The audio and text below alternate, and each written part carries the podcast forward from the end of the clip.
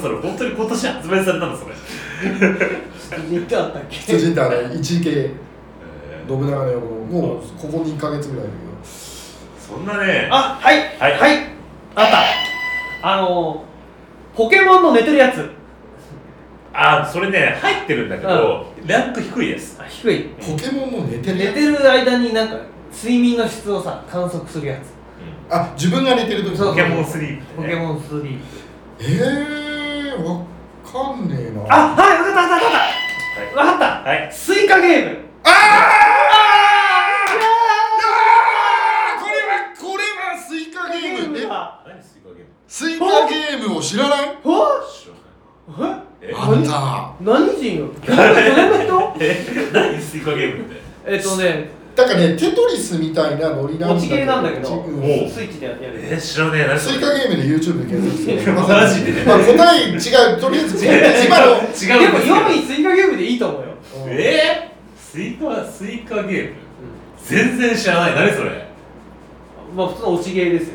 え？えポケぷよぷよぷよみたいなこうんもうそうそう。しかもなんていうの今年急に流行り始めたしかも今年発売したゲームとかじゃない？じゃない。もう4年以上前。前にあった4年ぐらいやつが。とえさてそれススマホゲームってこえっとね公式のスマホゲームはなくて公式のはスイッチだけ。画面を食い入るように見つめる女の子。こちらの男の子も夢中になっているのがスイカゲーム。同じ種類のフルーツを組み合わせて進化させていくパズルゲームですわずか1ヶ月で100万ダウンロードを突破する異例の大ヒット。えー、知らねえ。子供がやってる知らなざいま全然知らなかっこれ5点ぐらい良かったんじゃない？た0点です。え えー、だって今年スイカゲームじゃない？はい。あわかった。はい。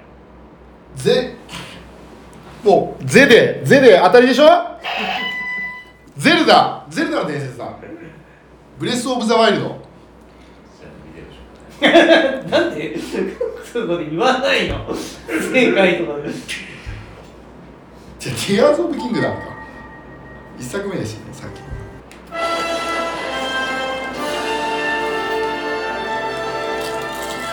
はいということでですね、えー正解は、えー第4位「ゼルダの伝説 Tears of the Kingdom」というタイトルでございますこれはあの前作の、えーと「ブレス・オブ・ザ・ワイルド」っていうねあのすごいヒットしたゲームなんですけど、まあ、それの続正当続編という感じですね。でこれがですねあの前作を超えて3日で世界1000万本を、えー記録した大ヒットという感じになりました、でじゃあ何が魅力的かというとですねあの前回、まあ、この「ブレス・オブ・ザ・ワイルド」というもの自体がオープンワールドっていうね、あのあの概念を、まあ、すごくこうあのた楽しめる純粋に本当に楽しめるようなすごくいい作品だった。僕もやったんですけど、そういういい作品でそれをさらに拡張したものです。では何が拡張したかというと、えっと、まず、えっと、今まで行けなかった空の世界に行けるようになりました。であともう一個あの地下世界があってうん。地下世界が空のあの地上世界と全く同じぐらいあのかなんつうのマップが広くて要は30世界の中で旅ができるという非常に広大なマップでいける感じになっていますであともう一個が、えっと、のビルド要素っていうのがあって、えっと、その、えっと、前にもそのなんかこうアイテムを使うといろんなものをなんていうかなこう移動させたりとかいうような能力とかあったりしたんだけどそれを、えっと、勝手になんかやって勝手になんかこのなんか飛行機みたいなの作ってる人とかもまあいたんですよ。うん。でそれをオフィシャルにしてあのこういうふうにいろんなものを組み合わせてその、えっと、飛行機とかあのほな船とかをあの本当に作れるような感じの機能を作ったんですよ。でうん。すごい上上達するとロボットとか作れるぐらいうん。ものすごいこう柔軟性のある自由度のあるビルド要素ができたので。へでこれがもうめちゃめちゃ流行ってこんなものを作ってみたっていう動画がもう YouTube とかにむわーって上がるみたいな感じ。感じなんですね、まあ、とにかくめちゃめちゃ売れたという。えはあは大体みんなあれだよね。これ発売してやってる人がハイラルの平和を守るためにみたいなのでもう連絡が誰とも取れなくなっちゃったり 会社でねうん。あの有給取ったりとかね。ティアーズ・オブ・ザ・キングダム有給みたいなのねゼルダ有給みたいな。はい。確かに確かに。そうそうそう。でまあね今いわゆるそのマインクラフトみたいな感じの要素っていうのがそのゼルダの中にも入ったっていうことでもう本当あのゲームの中で終わりがなくなってしまったみたいな感じの、なるほどね。うん、感じですこれ買ったもん。これでスイッチまた。あいやあやったの？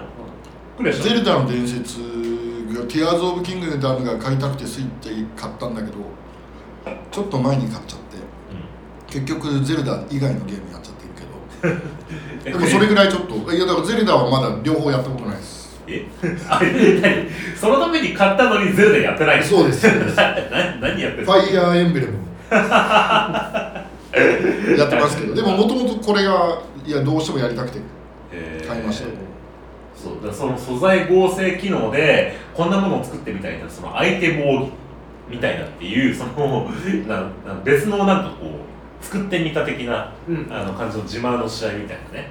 あのゼルダの伝説って我々世代じゃないですか、うん。子供の。うん。で特に初代とか音楽がすごく残ってるじゃん。う。あいや初代のゼルダをやりたくてあのゲームスイッチゲームウォッチか。あうん。うんマリオとその後にゼルダが出てうん。あれはめっちゃ調べた。買うか。え。ー買わなかったけど結果あのアリのまあ YouTube でよく見てた。今度あのゼルダが実写映画化するんだよ。ああみんなそのなんかニュースだけ見たな。でそれもねあのなんかメイズランナーの出力派の人たちがやるっていう感じになってるからまあそれも期待大だしね。ゼルダの映画って難しいね。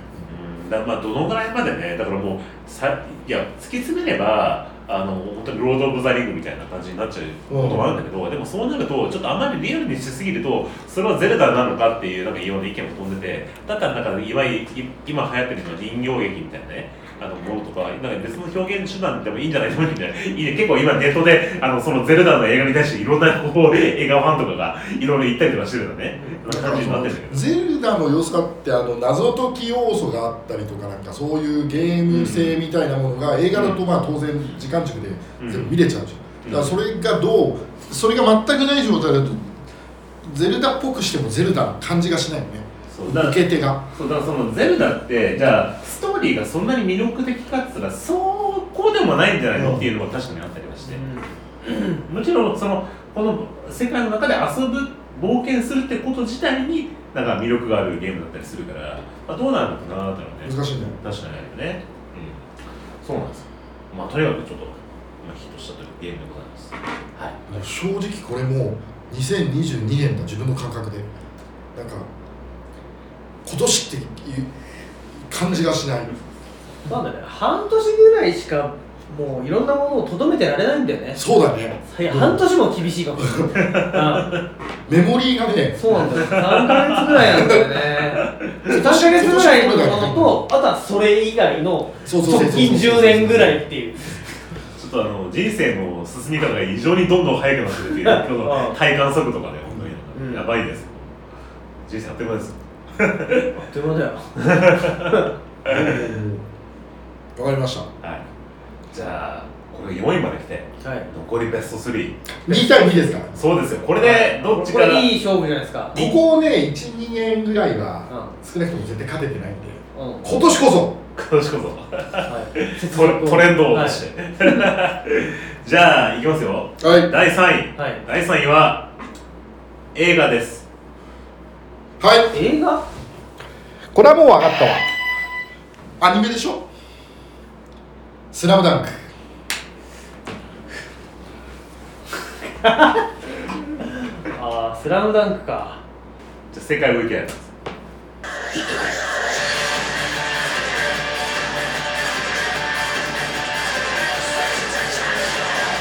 はい。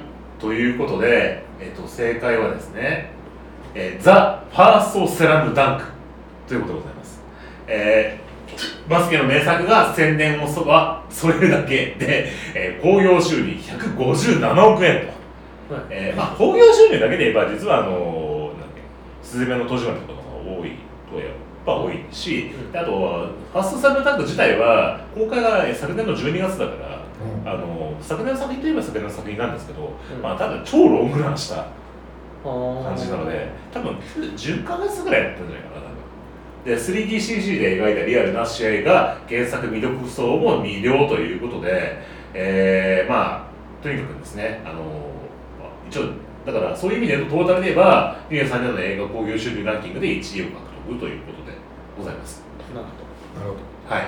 でえっ、とまあこれがですねあのいわゆるその映画以外のところでまずその聖地巡礼とかでねあの鎌倉にいろいろファンが押し寄せてることもありましたしであとそのワールドカップバスケのほどまあ、非常に盛り上がったじゃないですか。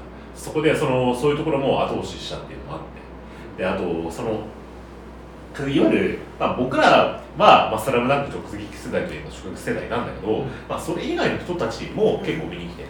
それはなぜかといったらあの、まあ、見た？見ない、あ見てない？のうん。あマジで？うわ見た見てないです。マジっすか？あマジで？なんでそんな歌舞伎町なのよ。ええ いやーマジで？あそうなんだ。まあ見たらわかる、まあ、さっきの予告編でもあるんですけどそのげ井上武彦先生自身が監督やってるんですよ。ああそうなの？映画のそうそうそうそう漫画原作者自身が、えっと監督やってて。じゃあそれで何が生まれたかというとその、まあ、井上先生自身がバスケの経験者ってことが、まあ、やっぱ大きいんだけど、あのー今回トゥーシェードに近いような 3DCG 表現だけどセルアニメみたいな表現を使ってて、実際にプロの選手たちにこういった感じでモーションキャプチャーで、えっと、その三能戦のあのさスラムダンクの最後の最終回のシーンを演じてもらってそれに、えっと、アニメのキャラクターを当ててそこからさらに、えっと、井上先生自身が動きとかの細かい調整をかけていくことで、えっと、アニメ映画なんだけどものすごくなんか本当のバスケの試合を見てるみたいな臨場感が生まれるという。ザ・ファーストって言ってるから続くんだよね。セカンドがあるんいやだからまあこのタイトルがちょっと意味深な感じでねじゃあこれが始まりなのか終わりなのかあとだから何なの？どういう意味なの？かな本当だったらザ・ラストなのかもしれないけどね。あもう三能戦の終わりまでやるの？そうそうそうそう。であそうなんだ、ねでまあ、あのこれ映画見た人だったら分かるんですけど、まあ、最後の最後でこの「えーとスラムダンクの何十年後の未来のシーンがちょっとだけ挟み込まれてそれがあなるほどそういうことだったのかってちょっと腑に落ちる結末にもなってるというか。うん。で今回その主役が、えっと、桜木花道じゃなくて宮城亮太はいになっててで宮で宮城亮太が主主役人公になってるのかっていうのもあ見た人ならああなるほどって思う感じになってて。なるほど。うん。っていう感じですね。いかがですか？見たいと思ってるから あものレンタルされたら見る。よ もうレンタルさしてんだよレンタル。レンタル。まあ。配信オンライン配信が始まったら見ようと思ってる。よ始まってないかないやでも「スラムダンクについてはね本当頼むから電子版を出してほしい。あの漫画の。出てない。出てないんだよ。あの他は出てんだよ。バスケ他にリアルとかあとはなんだっけ宮本武蔵もなんかやってる。バガボンバガボンドとか。うん。あれは電子コミックになってるんだけど「スラムダンクだけなってないへえそうなののうん。出たら買うぜ。でもこれは見ない。あ見てない。いやあのなんかさ事前に情報がいろいろ憶測が飛び交ってる中での山王線じゃなくてその前の豊玉線までみたいな、あってなったらあだからセカンドがその山王線の割と俺思ってたから今今の今まで、うん。そしたらセカンドとが出たら一気に見た方がいいなと思って いや食べてます。あの線ですよ。あそうなんだ。でさもう最後まで書くって感じででいや本当に見事になっててであと声優があの、まあ、全員交代してるんだけど当時のアニメ。これ最初ねだいぶ話題になったよね。そうでもそれがすごい良かった。いやあれね当時の人たちがやったら多分声がおじいちゃんだけどあの動きが高校生ってすごいわけのわかんない映像になってた感じだったと思ってすごい今の声優のたちがやってものすごい大正解な感じになってましたねだから当時の声優さんたちもまだご存命でやろうと思ったらできたけど、うん、あえて変えたんだよね、うん、そうそうそう。ジャイアンがやってるのね。ジャイアンがね。でやっぱこの間ねちょっとこの間ねあのシネの方でも話してシティーハンターの方でも話したけどやっぱねもう神谷明さんとかもう78歳で声が年越しすぎててちょっとね普通の幸いの芝居ができなくなっててもう他の女の人たちもあのムチあのキャッツアイとか出てくるんだけどムチムチプリプリの声がおばあちゃんみたいな感じになってて、まあ、すごい違和感がある感じになってて。だからこのファーストサルムダンクが今の声優で若い人を育ったっていうのはすごい成功法だったと僕ははいはいはい。思いますね。うんはいまあはい、ということでこれが第3位でした。はい、じゃあ続いて第2位、はいえー、第2位はですね。えー、第2位は、これなんて言えばいいんだろうな。これもう答えみたいなもんなんだよな。ジャンル出した時点で答えなんだよな。ジャンルを出したら答えまあ、スポーツ関連といえばスポーツ関連なんだスポーツ関連スポーツ観戦けど、違う。スポーツ関連やる方です。やる方？はい。スポーツ新たなスポーツってこあはいはい。はい。登山。え？なんだえっといやもうねマジでねジャンルを絞れば絞るほどすぐ分かっちゃう感じなんだスポーツ関連？と球技？けどうんいやーだからねそうじゃなくてああななんか言わんとすることがあってきたいいいかな。もう言っちゃおうかな。あのトレーニングなんですけど。チョコザップとか。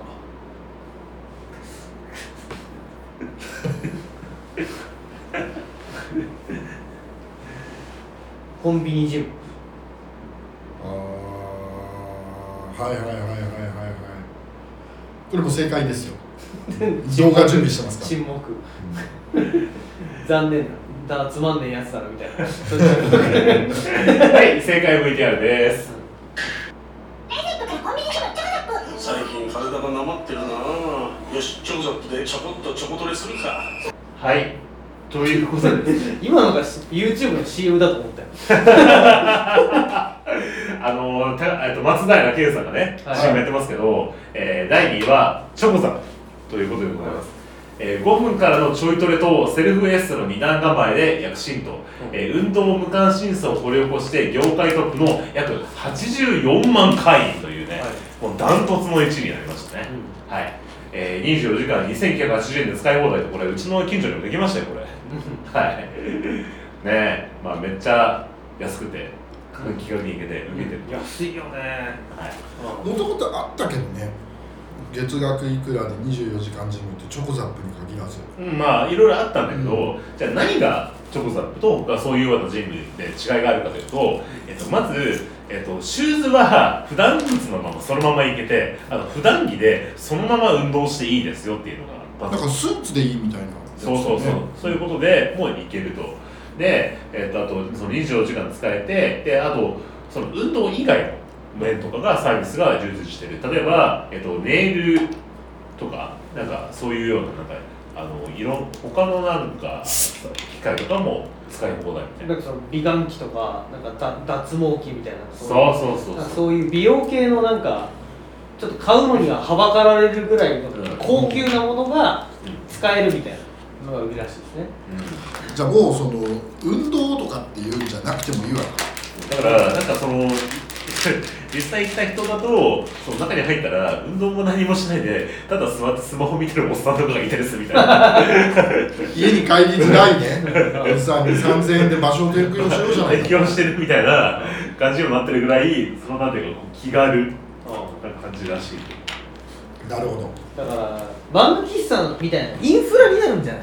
うんうんうんうんうん。漫画喫茶って漫画読みに行くわけじゃなくて時間潰したりデートしたり、うん。あの始発を待つために使うインフラだったりするあ24時間だから。24時間でシャワーも使えるみたいな。うん。確かにもうなんかおじさんが家にちょっと早く帰りづらいみたいなのを受け皿としていいかもしれないね、うん。その3000円払えばその場が提供されてるっていうのは。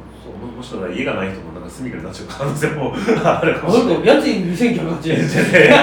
その使い放題。あの職にありつけない若者とかがこのこのキーさんの代わりに住んで住んじゃうとかシャワーはあシャワーあるのかただあの寝れないけどね。寝れないけど。体を動かさなきゃいけない。体休めないこの人体動かさなきゃいけないからね、なるほど。そうなんですよ。どうですか。これねまあまあ興味ある。おまあまあ興味あるんだけど俺は逆の方向に今走ってる。逆？逆の方向でダンベル買ったりしてるから。あ家で？家でやってる。え俺はもともとやってたからね調査じゃないけどその24時間ジムはなんだっけ？よくどこにでもある。ー、あのエニタイムフィッあエニタイムフィット俺も同ネスじやつよ、を入ってんだけどうん。うん結局うん。面倒くさくなっていかなくなるから。そうだそういつでも行けるからいつでも行かないそうそうそう。だからもう そのじお膳立てすることにした。その登山だと、もう強制的にその場所に行ったら、うん。で登り始めたら登り切るまでもう絶対運動するじゃん。あだからその方が俺には向いてるらしいあなるほどうんだから昔やってたそうだからあの家にこのチョコザップのやつが来て、でかみさんが「これねなんかいい面白そうだからやってみようかと思うんだけどどう?」っつって「あいいかもねそれ夫婦で使えるのかな?」って言ってでどこにあるの?」っつったらあの近所のスーパーの隣にあるなんか雑居ビルのなんか2階かなんかにあるっていう、あなるほどなって言ってもあれでもあそこ駐車場ねえなと思って。なんかそうしたらなんか駐車場ねえとなんか行きにくいなって思ったんだけど、まあ、よくよく考えたら駐車そこまで車で行こうってかっていうか歩けよって歩いて5分か10分ぐらいのところ。そこそこまで行くのもそういう言ってるそのその少年がそもそも俺ダメだなってなんか。まあでもまあそういう人も受け皿になるぐらいのなんつうの懐に行けられるぐらいのちょっとそういう人は受け皿になる受け皿にならないからまあとにかくその例えばおじいちゃんが私服であの来るみたいな感じの CM を打ってるぐらい。うんまあとにかく、まあ、誰でも来てくださいよ。今のそのままでねみたいな感じですよね。いいんじゃないですか？はい。いいんじゃないですか。いいんじゃないですか？ということで第2位でした。そんなに流行ってると知らなかっうん。ね。俺もそんな売れたんだっていう感なんか人によっては第1位じゃないかって予想してるのもね。へへーすごい流行ったと言ったらしいです。はい。さあこれから1位を発表するわけですが、はい。まさかのはい。現在スコアが3対3、同点ですね。同点です。これは思い挽回できるんじゃないですか？さあこれは？ラストの問題は？一体何万ポイントつくのか。同じだよ。当然1ポイントずつスコアが10ポイントつく同じじゃん。じゃあ第1位。はい。第1位はですねこれはねちょっと待ってね。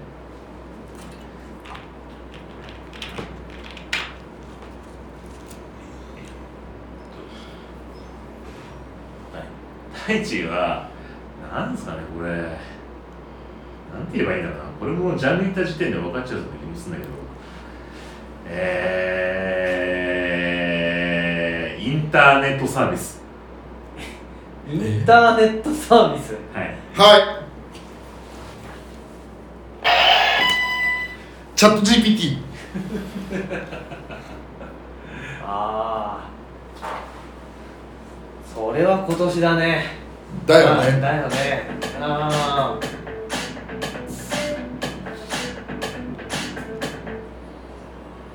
提供が始まったのはチャット GPT の iPhone 向けアプリです。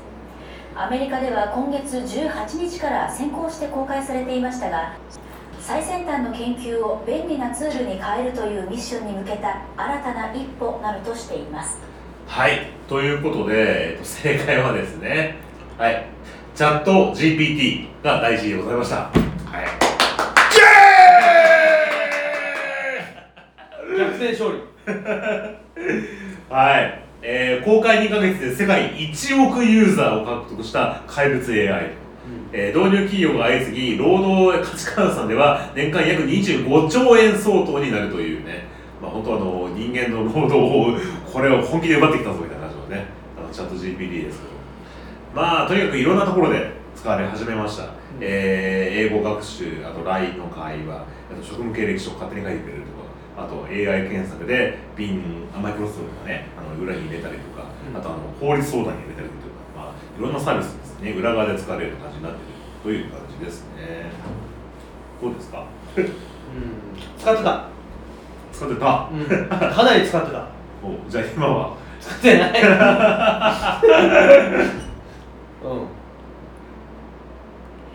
ん。ででもあの、うん。人によってはもう定番化してる上に今年の新卒とかっていうのは業務の仕方見てるとうん。我々でいうところのグーグーグル的ポジションになってるねああらしいね。もうみんなググるじゃなくて先にチャットしてる、うん。はいはいどう？俺も使ってるけど、うん。遊びの範疇をまだ超えないかなあその仕事でちゃんと使おうとはあんまり思わないっていうのはそのググったらさソースがわかるじゃん。うん。その出てくる情報。あだから信信頼性に足るかどうか判断ができるんだけど。そうだね。だからプレゼン資料とかでじゃあ文章を考えるときに普通だったらこういうことのここのデータをあのなんつうの参照してますよっていうことで説得力があるのがチャット GPT が言ってますよって言うと途端に心理力がなくなるみたいな。ねだからその裏付けがない情報を喋んなきゃいけないのが怖いからそうなんだよ。まだちょっと仕事として使う気はしないけどでもこれ今今3.5だっけ？4とかになると今度画像も読み込んでだから今までだと、うん。そのエクセルとかでさうん。この関数使ってこううまくいかないんだよみたいなのって全部テキストで説明しなきゃいけない。じゃない状況で答えをもらうじゃん。うん。じゃなくてここがつまずいててっていうエクセルの画像をキャプチャーして貼れば問題点をその画像で読んで、へえで答えてくれるらしくてえ怖っと思うね ああそうだね。うんだからまあ若い子たちはないだろうけど怖いのはあれかな。俺たちよりちょい下とか俺らぐらいが分からず使っててうん。それこそあの企画書そのままとか本来表に出しちゃいけないものを、うん。ここにどんどんどんどん情報を入れていくようなことをだから躊躇しない。このチャット GPT 自体がその機密その情報をあの貯めていく感じになってるからうちの会社でもチャット GPT が出た時にはその会社の機密情報となるようなものとかでこうとかあのプロジェクトが何か他の誰のものとかにこれでやるとそこに埋まってしまうかもしれないからちょっとやめそういうのは配慮してやめましょうっていうことをあらかじめ会社から言われたりしてる。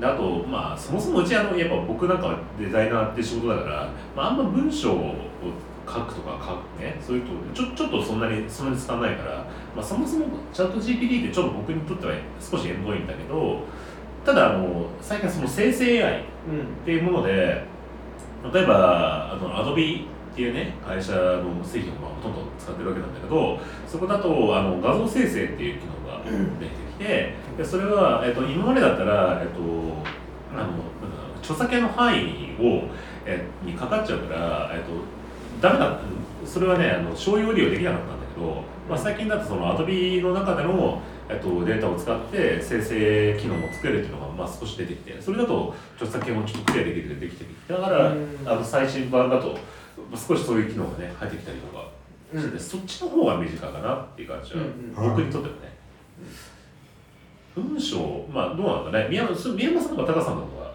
近そうな感じがするだからめちゃくちゃ我々なんかもリサーチもするしあの作文もするから、うん。こういったものは思いっきりぶっ刺さる領域なんだけどまあでもまあいろいろ使ったけどき今のところはそのなんだろうなうーんまだまだこう置き換えることは難しいかなってことだし、うん。リリサーチとかインプットとしても、まあ、タカさんと言った理由と近いんだけどそもそもあんまり使う価値がまだないなっ感じです、うん。ただままあ、俺なんかそのコンサルティングやってる時とかにこの新しいジャンルに飛び込む時とかに、うん。その業界を知る時に雑な質問を投げるよ。ああこの業界で世界のトップ10教えてとか。うん。それが正しいかどうかは別にそんなに期待してないんだけど、なるほどね、そうざっとしたそのざっくりした情報。だから信頼に至る情報ではないけどざっくり何かを把握したいっていう時にはまあね便利かもしそうですね。であとやっぱりあのなんですかね。あの Google よりも優れてる点が1個あって、あの日本語化されていないデータを読む時っていうのは実はチャット GPT に聞いた方が早いケースがあるんですよ。なるほど。Google の場合検索した結果を自分で評価しなきゃいけないじゃない？でだけど一旦評価までしてくれた状態で来るからそういうケースはまああります。なるほどね。うん、そう。まあ便利だよね、うん。あの旅行とか行った時にさ、うんおすすめのお土産屋さんとかってさ Google で調べるとさ、うん。そういうふうにまとめているページは紹介してくれるけどうん。見繕ってくれるわけじゃないじゃん。うん。でもまあそこに別にそこまで精度は必要ないものであれば、うん。おすすめのお土産屋さん教えてとかうん。おすすめのお菓子教えてとかだったら別に外れても最悪困らないんであ全然便利。じゃあさ今度さチャット GPT で我々旅行してみようか。どういうこと？ということ？だからチャット GPT に全部聞く。だから我々男3人で旅行に行くならどこがいいって聞いて。マカオ国内でぐらい。国内で。日本国内で。熱で何食べたらいいって。全部そこに委ねて全部来そうそう。そうた答えは100%いかなきゃい行かけない。なきゃいけない。サイコロの大的なそうそうう。んそのチャット GPT の、まあ、答えてくれる情報が、まあ、あらかじめ知ってるよっていう情報だったりとか、うん。さあのその信頼に本当に至るのかっていうこととかちょっとなんかねあの不安なところは不安なっていうか、なんかあのなんていうの相棒にできるのっていううん。ねあったりするけど。まあでもそれって結局時間の問題かなって気もしていてでチャット GPT はダメだよってことは全く思ってなくてえっとこういったものっていうのは割と早急に実用に乗るんだろうなっていうふうにちょっと思ってるけどね、ちょっとこの AI となんかどうどう付き合うかって問題はまあいろいろ根が深い深いからまあとりあえずここにはこれで置いときますけど、うん。まあとりあえず今年に関しては非常に急拡大したっていうのがあったとはいう感じでございます。はい。ちなみに今あのチャット GPT にそのさっき言ったおじさん3人が行く旅行先を教えてうん。日本でうん。と入れたらどこがヒットしたでしょうか？はい。は京都。いピンポン。おベターやね。よし俺今二番目。10点 3, 三三個紹介されて。てうん。は123の1が京都。い。はい。伝統的な文化で美しい寺院があります。はい。にはい。に北海北海道。はい。北海道。はい。3位です。はい。北海道自然の美しさや新鮮な海産物が魅力です。さあ2位はどこでしょうか？はいはい。はい。東京。ブブ。福岡。あーうんまあ正解ですね。九州お福岡や大分など。ということですごくベタな場所を紹介されますね。まあそれはそうですよね。特徴言ってないですから。うん。あ例えばあの海のものしか食べれないおじさん3人がとか絞り込んでいけばまあもう少しちょっと違うものが出てくるかも。うなぎをこよなく愛する3人がとか、ーなるほど、うん、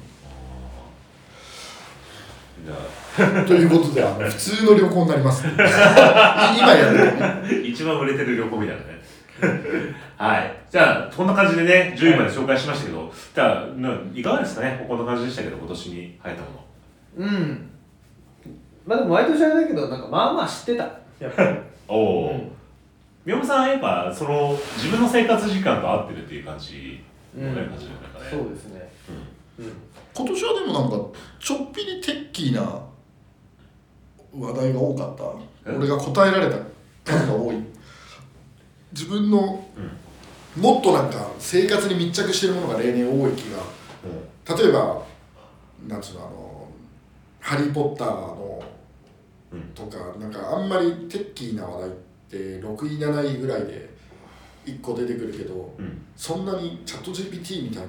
うん1位みたいな感じじゃなないから、あんまり俺の中で毎年ピンとこなかったんだけど、うん。今年はなんかすっきりしました。まあ分かりやすいといえば分かりやすいというか、だからねここのに来る前にちょっとその日経トレンディがやってるラジオでこのえっと特集のねあのことを言っててでなんかその今年の流れとしてあるのがそのなんか昔あったもののリバイバルとか多いよねまあ「スラムダンクもそうだしあと「スーパーマリオ」の映画とか、あと「ハリー・ポッター」もそうだしその昔流行ったもののなんていうかこうリメイクというまあゼルダもそうだよねそういう意味で、だからそういうのはなんか多くて。ででなんでそういうのが多いかっつったら結局そのコロナで、うん。その、例えばまあね何か生み出そうとか企画とかするときに結構オンライン会議とかになっちゃって、うん。そうするとやっぱその新しいアイデアって生まれにくかったんじゃないのってなんかうん日経トレーニング編集とか言ってて。だからそうなるとじゃあその既存の何かあるものに一つ何か加えたものとかがであの出たものが多かったんじゃないかっていう話をなんかしてたよね。ほう。実際今年あの春先までその5類に移行するみたいなものが前まだまでまだこす、まあ、コロナ時代ではあったんでね、うん。これを作った頃自体は多分まあ2 3この23年間うんの間だったろうからねうん、だからまあそれが出てきてだからもしかしたらまあもし新しいものがあるとしたらもうこれからね来年以降とか再来年以降とかになるのかもしれないね。でももうまあそのノリで言うんだったらあれじゃないの？それこそ来年とか再来年こそそうなっちゃうんじゃないの？だから物事を企画するのって23年前ぐらいじゃないですか。うん。でコロナコロナで来て。なああそうね。だからもう23年かかるかもしれないね。うん。るほどだからちょっとイノベーティブが逆に起こりにくかった時代なのかもねみたいな。感じその後は逆にもうはっちゃけるのかね。という感じでございました。はい。はい、ということで今年入ったものはこれ。ということで、じゃあですね、えっと、この企画の本丸なんですけれども、えっと、じゃあ去年今年何が入ると予想していたのかというものを未来人たる我々が検証していくのが次回でございます。はい。はい、ということでありがとうございました。はい。えー日経トレンディ2023年のヒットランキングでございました。